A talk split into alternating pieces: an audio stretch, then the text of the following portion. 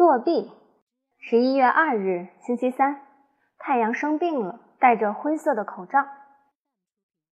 彗星撞地球了，外星人入侵了，恐龙回来了，失忆的病毒袭击人类了。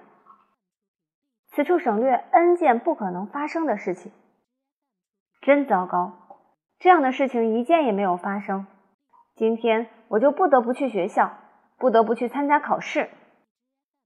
我在假装感冒发烧，假装拉肚子，假装被 ET 咬了一口，假装头疼失忆后，被妈妈揪着脖领子踢出家门。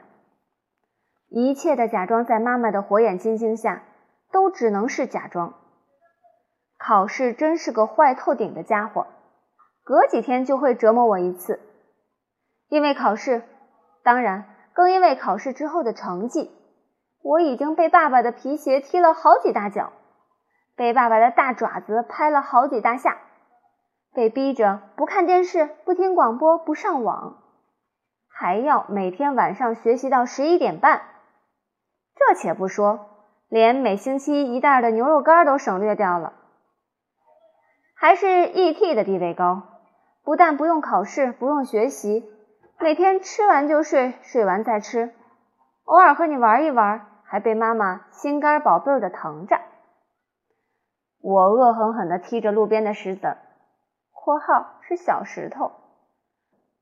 突然，一个超级灵感冒了出来。第一节课就是语文考试，我总是记住这个，忘记那个。对于背诵什么的，总是像牙疼似的，哎呀，老半天也继续不下去。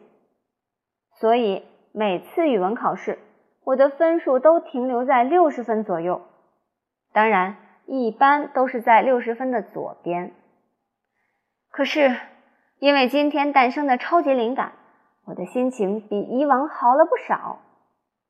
不就是要求默写课文吗？第一段省略号，第二段省略号，第三段省略号。田老师走到我身边。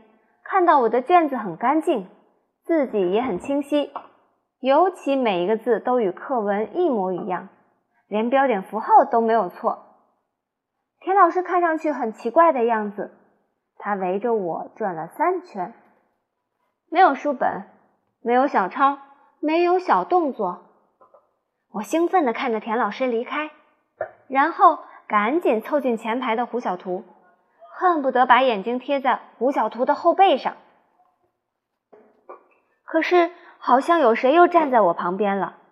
我抬头一看，是田老师。不知道什么时候他又悄悄回来了。我像只漏气的大气球一样，一下子没了精神。田老师看到胡小图的后背上整整齐齐地抄着一篇课文。第一次作弊以失败告终，但这丝毫也打击不了我的自信心。我发誓要屡败屡战。第二堂课考数学，二加二等于四，三加三等于六，四加四等于八。我对于数字相当不敏感。为什么一加一就应该等于二呢？为什么二加二就应该等于四呢？至于什么方程式、应用题、数学公式什么的，我头脑里更是一团浆糊。考试前三十分钟，我拖着下巴开始唉声叹气。第三十一分钟之后，我拿着一条手帕不停地擦鼻涕。然后我开始安静地答题了。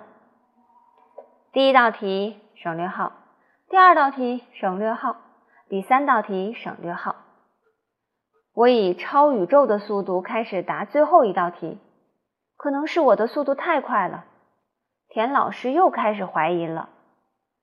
眼看田老师越走越近，我停下笔，装模作样的打了一个大大的喷嚏，然后拼命用手帕擦鼻涕。我仰着脸望着田老师，神气的抽动着小鼻子。田老师也望着我。突然，他笑了起来，笑得想停都停不下来。旁边的香香果看了我一眼，也跟着田老师笑起来。